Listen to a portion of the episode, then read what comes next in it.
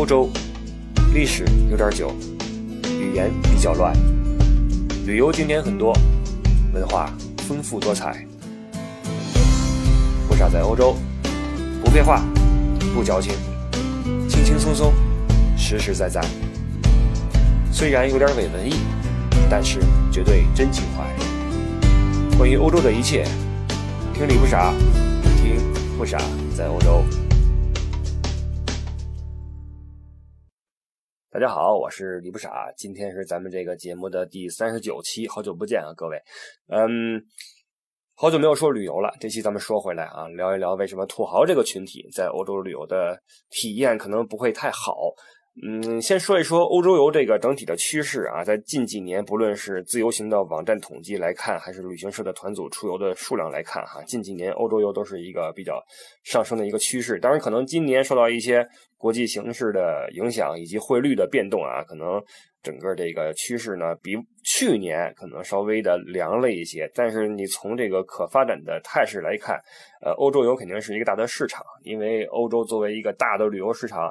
嗯，对于我们中国人来说，呃，很多人还都是陌生的啊，所以来欧洲的人会越来越多，这是肯定的。那作为我们中国人从这个旅游目的地的这个呃发展来看啊，最早我们的旅游，但是一一开始都是国内了。那八十年代好，那你这个你从北京去趟承德都了不起，那就是旅游了，你知道吗？你再去趟什么内蒙古了不起了，出趟远门，那很少有说能坐飞机出去的。随着这个。改革开放啊，包括这个越来越有钱，那走的越来越远，那呃，慢慢的开始咱们。可以悄没声的去个什么，呃，泰国啊，去个什么韩国，就东南亚什么马尔代夫啊什么的，包括日韩呀，周边这一圈国家，成为了这个出境游的第一批这个汇集到的地方。一是地理比较近，再一个它货币没没差那么远，对吧？你你看你你去趟东南亚的话，你那货币你花的你起码不会你你这个心惊肉跳的。你到了欧洲，那钱咔咔往外往外跑的。那么同时呢，在当时这个美国一直是一个特别神圣的地方哈，就是我记得我小时候一说什么事儿是美国什么什么的就高级就那个牛，那会儿电视里边经常有一些这个一说什么海外关系什么的，这就去美国了，有个美国护照了不起啊。当时什么北京人在纽约什么这些电视剧哈开始出现，包括美国大片的引入啊，那使得这个美国这个形象在我们国人的心目中是非常的高大啊。那欧洲那时候没人提，乱七八糟的东欧巨变呢，还对吧？还东欧巨变呢，西欧这边还怎么着还不好说呢？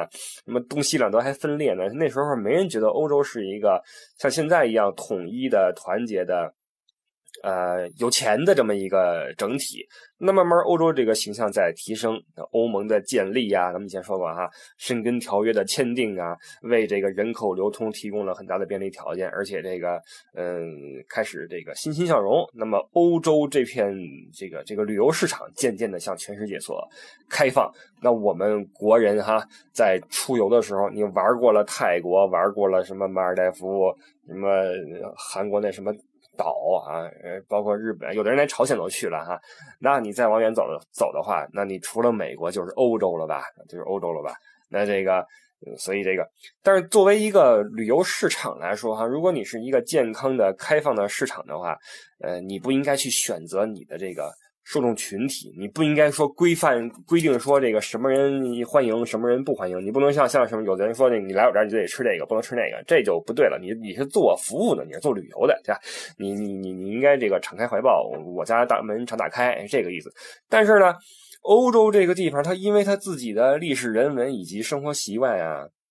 包括一些具体条件啊，它使得这个并不是所有人哈来这儿旅游都能够有那种宾至如归的那种感觉，你知道吧？尤其是作为我们中国人来说，咱们这个来欧洲的人哈，首先他东南亚那片那圈肯定是玩遍了啊，包括日韩什么的，到欧洲一看，他会发现很不一样。那作为我们一般人来说还好，但是作为土豪来说。就不太舒服了。为什么这么说？旅游这东西，那无非就是，要么是体验，要么是享受，对吧？或者说是在这个享受中体验，在体验中享受。那你就是花钱，你衣食住行嘛，你花钱买衣服，花钱买美食，啊，花钱住酒店，花钱去去去哪儿跑跑跑，就是花钱买服务啊。但是欧洲这个地方呢，它恰恰是一个服务业呀。哎，怎么说？比起亚洲差太远的一个地方啊！咱们掰开来说，比如说这个吃，首先咱们以前节目就说过，这中国和西方的饮食文化相差的太远啊，所以就西方这个不论是饮食习惯还是这个饮食文化，跟我们都有很大不同。呃，作用在这个食物上呢，首先它不是很合口，对吧？你你。嗯，你这个土豪啊，这个你跟中国山珍海味，对吧？你去日本吃日料，韩国吃烧烤，你去什么哪儿哪儿都是好吃的伺候着。你来了欧洲，那就完了哈！你有钱买不着好吃的，因为你东方人的口味还基本比较像嘛。在中国也净是什么日料、韩韩国烧烤什么的，泰国的什么也都是米饭什么的哈，咖喱大不了。到了欧洲就不是了，欧洲人吃的早，尤其早餐，你你从早上开始，你出去就是凉牛奶、凉面包，面包倍儿硬，跟石头似的。你吃一口面包，把你嘴里边划几个口子，不夸张啊，真是这样。抹点果酱，加两个，加两个那种凉的肠，你就吃去吧。吃的人心里暗暗不爽。你也没有点热奶、热咖，有热的啊，咖啡。你说你喝不喝吧？喝完之后你晚上睡不着觉，对吧？你就很头疼。有些人说这个，那我吃个特色餐不行吗？哎，越是特色餐，它越不合口。说实话，有时候这个土豪来了之后啊，会这个、这个、这个，想说这个，咱有钱嘛，对吧？咱有钱，咱去个什么好点的餐厅吧。我跟您说，作为旅游业的从业者，带土豪去餐厅、去西餐厅是个特别崩溃的事情。首先啊，这菜单他看不懂。当然，一般人可能也看不懂，但他听话，他就听你推荐什么就吃了就完了。土豪不是，土豪的话，你你你给我，你先告诉我什么是最好的，什么是最贵的再说。这你打开菜单之后，你先给他找。问题是欧洲这边的饭馆呀，它不像咱们中餐啊，它的菜样比较贫瘠。那一个餐厅里边的主菜也就那么五六道，那无非就是牛肉一个、猪肉一个、鸡肉一个，那无非就是拿点菜叶子给你烧吧烧吧、炖吧炖吧、烤一下，没什么好吃的。最怕就是说什么？他跟你说来个来个和咱们口味的，咱这这可真没有啊，这可真没有。曾经有几个土豪，我带他们在这个意大利转一圈，意大利的菜已经比较偏中国人口味了，起码有个意大利面，对吧？你就当这个西红柿打卤面吃吧。啊，吃到最后已经不行了，那个一边吃那个肉排，一边跟我说：“哎，你去跟厨房说，让他炒盘炒饭出来吧。”大哥，你想什么呢？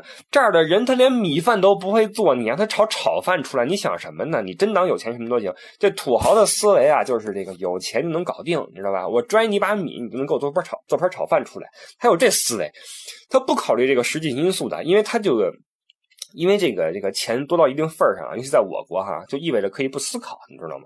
这是一个挺挺头疼的事情。到了欧洲之后，持续不思考啊！你让他给我炒盘炒饭出来吧，大哥，你你还炒饭呢？你你快别弄，就没法弄啊！尤其是吃那些高档餐厅的时候，吃一些米其林餐厅的时候更崩溃。那土豪还偏偏爱吃米米其林，你知道吧？一星、二星、三星的。这个咱们以前说过，这个用餐习惯就不一样。这个吃米其林，首先这个欧洲人都是穿正装去的，啊，这个西装笔挺。咱土豪出来的话，尤其是那些啊，就不说是哪的了，他不习惯穿那些西装什么的，穿个旅游鞋就来了，你知道吧？往那儿一坐，在米其林餐厅吃饭的话，你是多少要懂一点西方的这种餐饮文化的。你比如说刀叉怎么用啊，或者说你对这个红酒要有一定的了解。你比如说，会有一个人专门给你推荐那个酒啊，给你倒下来，然后给你说这酒是怎么回事然后让你尝一下什么的，都有一套顺序的。有一次我带几个土豪去哈，直接说找八二年的拉菲啊。还真有，还真有。当时多少钱我忘了，是是几千欧元啊，我具体我忘了。然后我这个我是个实在人，我死命拦下来。我说：“哎呀呀，冲动是魔鬼啊，哥哥，咱们这个咱们先先从那个基本的喝起，基本的喝起。”啊，这个那边一看说：“好吧，那个那那那要个其他年份的吧，不要八二年的。”最后要了个九二年的，啊，几百欧元我不记得了，多少欧元不记得了。然后这个嘣嘣一倒，这个呃负责这个红酒那个。服务生啊，他专门管酒，跟其他的人还是分开的。然后给我们介绍了一下，然后给你醒一醒，然后给你倒一点，让你去尝。那土豪他也不是很懂，他恨不得就干杯，你知道吧？上来之后咚咚咚干杯，搞得很尴尬。这是酒，在上了菜之后也是很很很不好办，因为那个米其林那个这个这个菜啊，哎，它的量很少。然后呢，它做的虽然是很精美啊，但是你如果不喜欢西餐的话，那你真受不了。而且这个。一道一道吃的特别慢，上来之后一道菜可能就两个贝壳，你一吃一大巴嘴没了，你知道吧？就是这么一个情况。上了主菜之后，可能有块肉，然后这个中国人吃饭，咱们习惯什么呢？习惯这个相互夹来夹去啊，来你尝我这个，我尝你这个，恨不得拿。搁中间拿个筷子，下去点夹。那米米其林餐厅怎么可以呢？对吧？那首先就很安静，对吧？这个欧洲人吃饭都特别安静哈，这个悄没声的，恨不得赶紧吃完走人，别别被人看见，就这意思啊，偷偷摸摸的吃饭。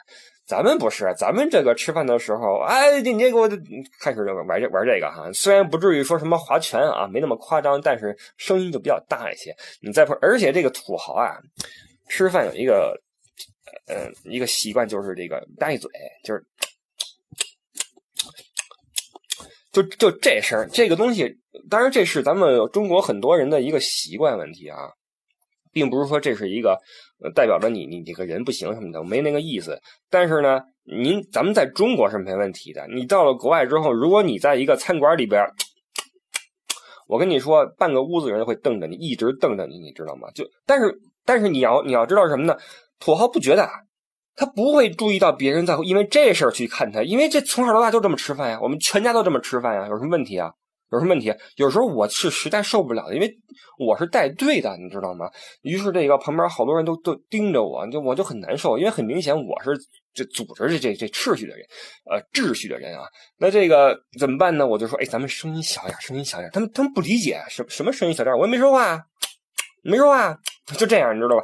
就很尴尬啊。然后还有一次，我记得很清楚是什么呢？就是吃饭的时候吧，最后这个想互相尝一尝，你知道吧？因为中国人吃饭的礼节就是我给你夹菜，我是我我我对得起你，我看得起你哈，我敬你来，我我给你尝我这尝我这。我西方不这样，西方都是自己吃自己的。咱们这好。你首先刀叉就还用不利索呢，你想拿个筷子夹过去，就很可能会丢滴到一些汤在桌布上。因为你吃西餐的话，你你把桌布搞脏是不太礼貌的哈。在米其林餐厅啊，哇，你这好，你拿刀叉跟那就就就插着一块肉往往别人盘子里送，然后就很危险，就看得我心惊胆战的。然后最可怕的是什么呢？这个人往那儿送，那个人还拒绝，就两个人推来推去。哎不不不，你吃我这个，哎不不吃不了了，哎你尝尝我这个，不不不不，我的个妈！我就看那肉在两两个盘子中间哈，左右左右在那晃，我觉得它随时可能掉下来，我就吓得我不行。最后我就说大哥们，别别别推了，我吃还不行吗？我吃还不行吗？就这样你知道吗？就很很很很尴尬。这是在吃饭的时候，你带土豪好去，还有一次啊，我这个 在意大利，呃，在酒店的餐厅用餐的时候，我这个土豪已经不行了嘛，吃那个吃那个那个那个吃吃吃那个披萨，吃快晕了，吐快吐了。晚上吃什么呢？吃意大利面吧，肉酱面。肉酱面这吃了好几天了，怎么办呀？那我说说，那别的就是烤肉，要么就是什么海鲜什么这那，不吃，就吃这个吧，凑凑合合回先回去睡觉去了。我说好。好家伙，那个回去先换衣服去了，因为酒店的餐厅啊，它毕竟也是这种公开的一个场合，你你你你怎么着，你也不能这个太邋遢去，毕竟是吃西餐的地方。我几位土豪回去之后换一拖鞋下来了，你知道吗？换一拖鞋，踢了他啦，踢了他啦来了，开始这个点菜。我一点好之后，我这个如坐针毡，你知道吗？我就知道一会儿得有事这果然，这面条一上哈，几位这个大哥先问有筷子没有。那哪有筷子呀？这这哪有筷子呀？拿拿叉子凑合吃吧。光一卷，咔咔咔咔咔，卷起一大卷来，往嘴里边。我这这完全是用吃那打卤面的方法在吃意大利面，你知道吧？就那个声音啊，就就这样。你当五六个人在那身边就这么吃面的时候，你就知道那大厅是什么一点一种声响啊，立体声混响，噼里扑噜噼里扑噜那种，一边然后。就这声你知道吗？哎呦，我给我难受的呀！就首先，嗯嗯，这个这个这个，你在他们身边坐着，你首首先你觉得很很很受折磨啊，这个神经受折磨。但问题是，你还你觉得丢人呐？你都在瞪着你，你怎么办？你跟他们说没用的，人不听你的。我问他们吃饭怎么了？哪那么多事儿怎么了？你来这么一句，你说你怎么办？就没办法啊，没办法。所以这个你带土豪出去吃饭的话，为什么说土豪和其他人不一样？其他人他这个。他跟你，他听你的，你知道吧？他他他他知道你这个导游，可能你更了解西方的文化，我们应该注意自己言行等等。那导土豪，嗯嗯，没没，土豪从来不听别人的，都是别人听他的啊。他养成这个习惯了。那我什么规矩不规矩的？那我大不了我花钱呗。你什么规矩不规矩？你还有规矩吗？你还有规矩吗？你再有规矩的话，我再给你再给你一万。你再有规矩，我再给你一万。还有规矩吗？就这样，你知道吧？就很头疼。那欧洲又正好是一个。在有些地方他不认钱的那么一个地方，你比如说啊，你比如说这个欧洲的酒店啊，百分之九十九吧，都是房间里面禁止吸烟。他都知道中国人会抽烟，于是拿中文给你写着，你知道吗？可丢人了，中文给你写着，请勿大声喧哗，什么请勿吸烟，什么什么的，罚款多少多少。就这样，我进去之后，我还挨挨屋叮嘱说：“那个诸位哥哥。”不要抽烟，抽烟的话会罚款啊，而且还不少呢，好几百欧元啊，最高可能有两千欧元罚款。这个尤尤其是这报警器一响，消防车一来就贵了啊！啊，出去吧，出去吧。呃，喂，我走了，哎，好好休息啊，走了。过一会儿，哎，酒店那个人找我来了，说你是导游吗？我说是。你们屋里人抽烟呢？怎么回事？我说啊，不可能！我跟他们说了。他说你去看看吧。然后拉着我一块过去了。一看门也不关哈，在屋里边跟那一边抽烟一边打牌。我说不是不让抽烟吗？不是不让抽烟吗？怎么还抽烟呢？然后跟我笑了笑啊，说哎，我们这开着窗户呢，你看那个阳台门都开着呢。酒店那个那个经理就在我身后。我说人都来了，把烟快掐了，快掐了。几个人还一点都不为所动，说：“你行行，我知道，我知道，你您先走吧，先走吧。”我那经理都不行了，没见过这样的，你知道吗？我都来了，跟你说了不让抽烟，你们还不掐了，你们是什么意思？我说这酒店禁止吸烟，禁止吸烟。我几位几位大哥特别不高兴，说这怎么了？我这抽根烟怎么了？大不了我赔你钱呗。你知道这个思维吗？你不是说罚款吗？你不是最高两千欧元吗？我给你两千欧元，我能不能抽啊？我能不能抽啊？你不是罚款吗？我给你钱，我能不能抽啊？他是这种思维，你知道吧？但实际上，欧洲人他给你贴一个罚款，他未必是他真想罚你钱。但问题，这规矩就在那摆着，他要去执行，这法律呀，这法律呀。欧洲人觉得这个，我们起码要按照规则办事嘛。但是这个土豪不管，土豪说我那你不是规矩吗？你这个罚钱的话，我给你钱不完了吗？就很头疼，你知道吧？所以这个很多土豪来欧洲之后，会发现这个欧洲的服务业很差劲。什么意思呢？比如说酒店，它这个服务意识很差。这个，呃，因为欧洲人的服务啊，和我们亚洲人的服务有一个大的区别是什么呢？就是欧洲人的这个服务的一方与被服务的一方是相互尊重为前提去行使我的服务和被服务，懂我意思吗？在亚洲啊，这个服务业之。之这个这个竞争之激烈也好，或者说这个发展之畸形也好，在我看来啊，他已经做到什么地步了？就是完全把你当爷去供着，你知道吗？让你有种当爷的感觉。比如说你去。就不说什么夜总会了啊，你跟皇帝似的，让你觉得对吧？你包括你去做个按摩什么的，哇塞，那个前呼后拥的，哎，哥这边请，哥这边来，哥今天怎么样，累不累什么的？哇，你去个洗手间，恨不得一边撒尿，后边有人给你揉腰，这谁受得了啊？这服务业做的对吧？你在欧洲试试，我跟这儿撒尿，你敢你你什么意思？你你干干嘛呢？你出去对吧？你出去，就是这么一个一个一个一个区别。亚洲人这个服务业搞的就是让这个有钱人是绝对就是当皇帝的感觉，但是也可能是我们这个跟我们亚洲这个封建王朝持续的时间比较长有关系。我猜的啊，这是我个人的见解，因为咱们这个从到了清朝到了这个二十世纪才把这个封建王朝去掉，那时候人还说皇帝呢，老佛爷对吧？一出门就是我那个那个那个那个那个。天子怎么怎么着？那皇帝说的话谁敢不听？那伺候谁把皇帝伺候好了，那什么事都好了，对吧？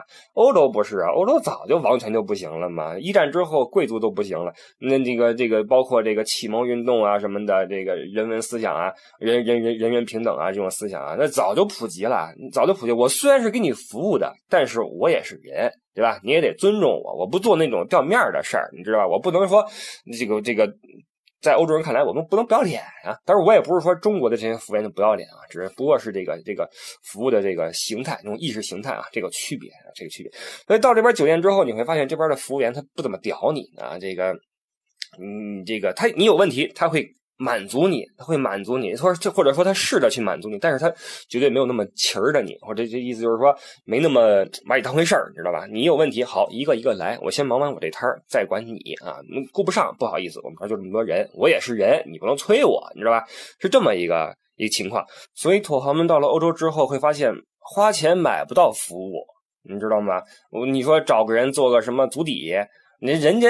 人家连什么穴位都都，人都不信这一套，还足底呢。你要想做按摩，没问题，有泰式按摩啊，就给你葫芦两下就完了。没人说给你这卖卖个命的，给你那吭哧吭哧的哈，给你什么揉完之后递水果啊，什么让你跟那睡一觉的，吃个自助餐，没那个啊，没那个。欧洲里边不论是什么啊，这个所有的服务业都是以什么为前提呢？以你这个作为消费者，你是一个呃成熟的独立的个体为前提，就是说你能把把你自己的事儿。照顾好，你不需要我帮你去提裤子，帮你擦屁股，帮你去什么呃这个揉肩膀什么的，你自己能把你自己照顾好的前提下，我再去提提供你你剩下来需要的服务，懂我意思吗？你没你我我绝对不伺候你啊，帮你什么什么呃扇风什么递水没那个啊，你再多钱我也我也不干，你当我是谁啊？你当我是谁？所以你看欧洲出门的时候，哪个领导是让下属打伞的？没有吧？你在中国你看看，你看看。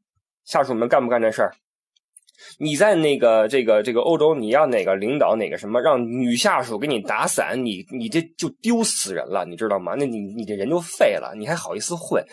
这个绝对是女士优先，没有什么领导不领导，什么员工不员工。你在中国，你看看这种上下级的思想很严重。领导的话你就气儿的啊，就就说你你哎呀你怎么怎么怎么？所以每次接待中国来的一些这种领导为首的团队啊。就这种这种企企事业单位哈，就很头疼，就让我惊奇，你知道吗？就是里边这个跑腿这个人啊，他这个眼光之敏锐啊，让我真的是叹为观止。就什么时候递烟，什么时候倒水，什么时候叫服务员去换毛巾，哎呦，这这种。这个这个特别的及时，我也真的是服啊！我真的是服，没有鄙视的意思啊，真的没有。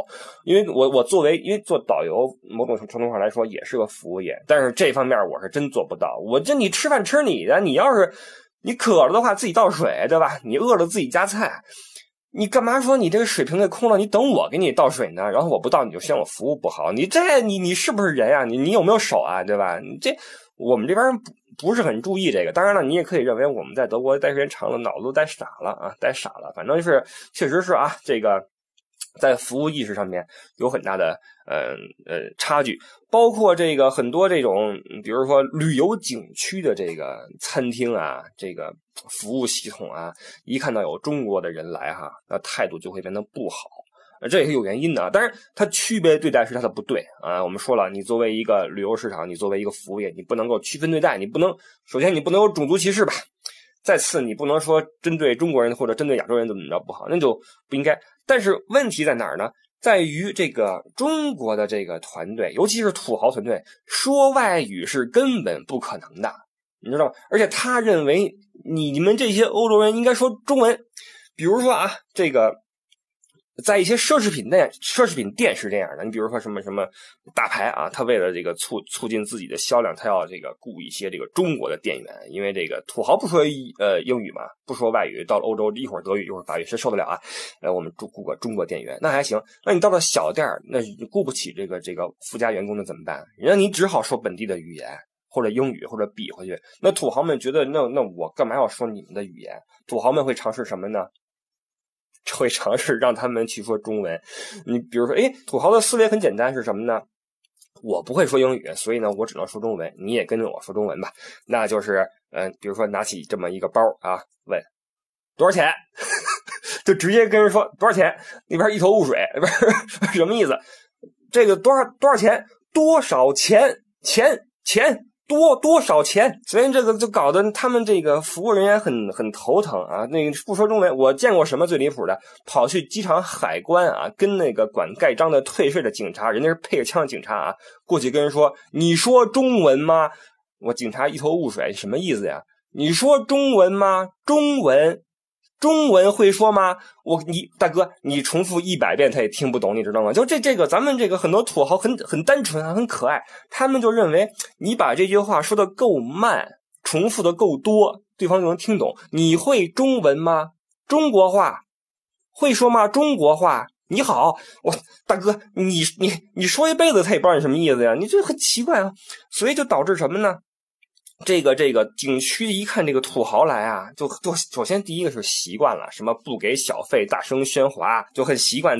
那如果赶上点那个那个那个没有点职业操守的态度就很恶劣。我曾经见过很多次，在瑞士，在巴黎，就我啊，我就连我这个在欧洲混了十几年的人都能被这边的服务人员就是去对你很无礼，你知道吗？你稍微有几句话没听懂的话，他对你特别的无礼啊，因为他就习惯了，他觉得你们这帮中国人啊又来了那捣乱，他要是有这种思维啊，就是你们这帮就是有有腿的钱包，别的什么都不懂啊，什么都不懂，就很很很很很头疼。所以这个这个土豪来欧洲，你说你在酒店里边没人伺候你，你出去之后你还不勒你不嘚你，你怎么办？你有钱的话怎么办？你在中国试试，你你去，因为你在日韩也好，那在东南亚也好，都是这个为了做中国的客户的话，什么中文服务、中文提示做的很完善。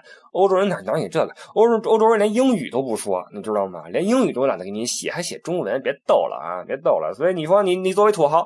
土豪是当然了，他们不需要会外语啊，但是呢，出国的话你也没没必要带个翻译出来。那我们作为这个嗯带队的导游，也不可能每个人都顾上，那怎么办呢？就会有一些嗯不愉快发生啊，这个也也也难免。所以说，你你你看你啊，你吃吃不好，你花钱买不着服务，你买东西的时候你也这个会觉得很奇怪，因为这个嗯，在中国哈，这个大家去这个店里面去。购物的时候，你会发现有一个特点，就是肯定会有一人跟着你，呃，美女或者帅哥或者哥或者姐啊，你看看这个吧，这这合适。而且中国这，比如说你买衣服啊，中国店员有一个特点，不论你挑什么衣服，在他眼里边没有不合适的，没有不合适的。这裤子要是紧了，哎，这显瘦；裤子要是肥了，哎，这洗水之后正合适。反正怎么说怎么有，你要挑一花的，哎，今年正正流行这个，你挑一素的，哎，这样显庄重。反正没有没有说这衣服不合适的，这就很很不好。在欧洲不夸张啊，在欧洲这个所有的店员啊，你会发现很明显的一点，他不是为了挣你的钱在工作，你懂我意思吗？比如说你去服装店，首先没人理你，他可能在里边转的时候，他问你一句说需要帮忙吗？你说不用，我看一看，他就走了，就这么简单。他不会说一直跟着你，还拿点衣服说：“哎，你可以试试这个，哎，你再试试这个吧。”这我们今天新款没这个，你烦不烦呀？跟你有什么关系啊？你烦不烦呀？你知道吧？你在国内你去去服装店就很讨厌，老有人跟着你。当然了。大部分时候是小姑娘哈，但是也很烦呀。你这个，我不买，我你就很难受，你知道吗？你一直跟着我就很讨厌。你到欧洲的话，没人理你。首先，一个欧洲人工贵啊，一个店里边请不起那么多人。你在北京，我我记得哪年呀？那是九几年的时候，那西单，西单北边那块往新街口那方向，我那那一串，当年当时那个有好多那个衣服店哈。就不说牌子了，门口全是员工，感觉那员工比客人多，搁那嚷嚷说啊，这个什么促销打折啊，瞧一瞧，看一看啊什么的，全是。你在欧洲哪有这个呀？一个店里边顶多俩人，你知道吗？小店里边那了不起了，那付不起工资，你知道吧？你进之后也没人理你，你想要什么服务，你先请首先你自助，先拿着号什么的自己找，你自己找。土豪们这个逛衣服店很很很那什么的，拎起一件衣服来往那个导购手里一扔，你拿着，再拎起一裤子来，你拿着。我扛一大包，你知道吧？就他他们是习惯有一个人跟着他，甚至两个人跟着他，你知道吗？一个人拎包，一个人抱衣服，然后进去之后就一件一件换，一件一件试。在欧洲谁管你这个呀？你有没有手？你能不能拿？你就你你你喜欢这，你自己拿去试去。你找我干什么？我不给你扛衣服，你知道吗？不给你扛衣服，你就自己拿去试。而且这个。土豪们在中国这个待惯了之后吧，这个挑衣服的时候乱翻，拿起一件不不爽扔一边，拿起一件扔一边。这边这大牌这店里边谁那谁那伺候你啊，对吧？所以很多时候人家跟我说说，哎，你跟他们翻译一下，不要乱翻。喜欢哪个告诉我，我给他们打开；不喜欢的话，先叠好，我再给他们看另一个。我说没用，真没用。我说我说了好好几遍了，没人理我，你知道吧？没人理我，怎么着呢？就。你跟他再怎么说，没事没事我你那个你你你你别管，该怎么着怎么着，你知道吧？跟你知道吗？这个土豪的思维跟咱们一般人真不一样，土豪是真不听你去劝他，你知道吗？那烦，他烦。我不是说土豪人不好啊，土豪其实有的时候特别单纯，特别可爱，他只不过他习惯了，习惯被人伺候了，不习惯别人给他定规矩，你知道吗？就很头疼。你比如说这个，曾经我带一帮土豪在酒店里边。想买酒买红酒，我说你等着，我去给你买。不用了，你休息吧。自己啊，穿一拖鞋，穿一秋裤，前面还有一个机口，你知道吧？就这样啊，跑去酒店大厅去买酒去了，拿一把钞票，你知道吗？我那人家五星级酒店哪见过你这号人呀？穿着秋裤，穿一拖鞋下来了，去买酒去了，你知道吗？都傻了，我这死命给人拦回去。我说我来，我来，我来。我说那个外边冷，外边冷，就这样，你知道？他不觉得这个很很很很奇怪。而且在这个旅游的这个景点方面，我们说欧洲是一个它。呃，小国寡民的这么一个地区啊，它没有那么多名名山大川。你要是见惯了什么壶口瀑布，见惯了什么美国的尼亚加拉加拉瀑布，见惯了这个那个的话，你来欧洲很可能会很失望。所以你带着土豪们在欧洲一走，他不觉得怎么着。欧洲所出彩的是什么？是它的人文的这种特色，人文的这种历史传承。但这玩意儿是需要用心去体会，用心去感受的。那土豪哥哥们可能对这东西他不是很很在意，因为这东西我们平时又吃看不见摸不着的，对吧？你跟我说这干什么？我听不懂。我就我从小就不爱学习，对吧？你跟我说这个什么人文思想，什么启蒙运动，什么文艺复兴，我你还不如给我找盘海鲜大餐吃呢，对吧？你给我找两个美女导游啊，我就高兴。土豪们特别爱找美女导游啊，那陪游这个，所以这没办法。曾经有一次我在这个。给几个土豪们讲这个一个很恢宏的歌剧院的时候啊，我说你们我们看啊，这歌剧院啊，这个十九世纪这个晚期啊，一八八几年的作品啊，这个宏伟壮观，然后这个有多少每年有多少个歌剧在这上演啊，多么的有名土豪们在那看半天，看见歌剧院，喂喂，这个这个这个没什么奇怪的嘛。我说啊，我说这个这个挺了不起的，在欧洲。他说没有，他说这个和我们那里的这个老家的洗浴中心一模一样嘛。我我一听我不行了，我靠，这还真没说错。中国是这样哈，中国现在很多洗浴中心修的那个罗马柱啊，什么那个穹顶都修出来，大理石地面。我一听还真没错，弄得我没话没话的，你知道吗？所以你带土豪的话，你服务你提供不了。吃也吃不好，买也买不高兴啊！这个，然后你讲东西他也不理解，你这都难受啊，都难受。所以这个到最后，好多土豪就跟我说：“哎呀，这个小李啊，你这个，你这一路都在说我们，都说我们，让我们安静点，让我们讲规矩，不要再说我们了。”这个。我你我们已经很配合你了，这个你你你你要知道，在中国的话，我们走路都是横着走的耶。我弄得我心里还内疚，你知道吗？我说大哥大哥，我说你们真辛苦了，因为我确实是理解啊，他们作为土豪，在这个老家啊，确实是有权有势也好，或者说这个一出门就是前呼后拥也好，有人服务也好，这确实是咱们中国一国情。所以这么多哥哥们来了欧洲。这边你说这个欧洲人不伺候他们吧？那我伺候我也没法给你给你穿鞋呀，对吧？那你说我我能怎么办，对吧？你然后我出门给你讲点歌剧院，你还当成洗浴中心，我你这，哎，所以啊，这个。说了这么多，也不是这个，你们也能听出来，我并不是说在鄙视土豪、歧视土豪，土豪也很可爱，对吧？生活方式不一样，我只是想说这个。当然了，土豪们、土豪哥哥们也很难听到咱们这个节目啊，这节目人人家没时间听咱们这破节目，这个。只是想说什么呢？就是欧洲这个这个旅游环境呀，它和这个东南亚呀也好，美国也也好不太一样。人美国人什么没见过？美国人多随意啊，对吧？人百无禁忌，你爱什么样什么样，你这个熊样我你交钱就完了，对吧？不当回事欧洲人不是，欧洲人他是特别恪守自己的历史传统，拿腔拿调拿范儿的这么一一伙人，你知道吗？有时候你觉得这东西是体面是尊严，有时候你觉得这玩意儿是挺烦的，你知道吧？你这这你拿什么劲儿啊？跟我这儿对吧？咱们办事把。事儿办好了就完了。这个我里我我作为一个带队的，你作为一个服务的，咱们伺候一下这帮爷啊，就就睁一只眼闭一只眼，把钱赚了不完了吗？欧洲人有时候就就不，他就跟你这没完没了，有时候也挺烦的。所以作为土豪的话，如果你够迟钝还好，你在餐厅里边搭一嘴。喧哗，别人瞪你，导游说你，你没感觉也行啊。你穿着秋裤去大厅，人看你，你没感觉也行。你但凡你要是敏感点儿，你会觉得，哎，怎么没人伺候我呀？哎，怎么都这眼神看我呀？哎，怎么导游你都对我这么不客气啊？那就就不好了，对吧？就不好。所以为什么说这个土豪哥哥们这个来欧洲旅游啊，可能不是很舒服啊？欧洲这地儿不是太太适合土豪生存，就是这个原因啊。这这么多的历史的沉淀在这里摆着。呃，这个这个人文思想在这里还依旧如此的盛行行。当然了，也有很多地方已经沦为了金钱的奴隶啊。这个一看中国人来了，就就我就捏着鼻子把钱赚了啊，就这个意思。但是这也不是一件多么舒服的事情，不论是对他们来说还是对咱们来说。我们也希望我们中国的呃形象越来越好，对吧？当然了，这个。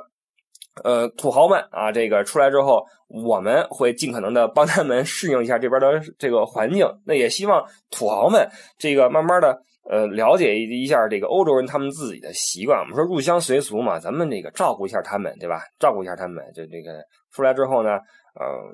尽量的玩好、吃好、买好，就回去了啊，就回去了。想要服务啊，咱们去这个这个泰国，咱们去什么这个啊哪哪哪都行。呃，这个谢谢各位啊。作为一个旅游从业者，我希望越来越多的人华人来到欧洲这片土地上来感受这里的历史文化。我也会尽量帮助各位把这个最好的欧洲给展现出来。但是呢，这个。中间难免会有一些误解，会有一些矛盾等等哈，就很遗憾。当然了，咱们尽可能的去把它变得更好，变得更更更更完善，让这个中国和西方在文化上面在。各个方面有更多的交融和理解和沟通，好吧？呃，这一期就说这么多吧。嗯，这个希望越来越多的人来欧洲旅游啊，包括土豪哥哥们，这个欢迎你们来欧洲感受一下这里的文化。嗯，这个你们都很可爱啊。呃，过去接过的那些土豪，我都很想念你们，你们太可爱了。好了，这个今天就说这么多啊。对了，说几个事儿啊，一个是呃。这个前两天才发现，这个喜马拉雅这个 FM 呀，做的是真的是对主播真好。为什么呢？有一打赏服务啊，一打赏服务。我之前没注意，后来一看，哇，好多这个听友给我的打赏啊，这个赏得我面红耳赤。有几位这个大哥大姐，这个一赏赏一百。人民币，我觉得这个实在是不好意思，因为做这节目完全没有想过想过去挣钱或怎么样哈。这个好在它这个额度能改，它这个之前呢是分五个档啊，两块、五块、十块、五十、一百，我改了一下啊，最低现在变成一块了，最高封顶是五十啊。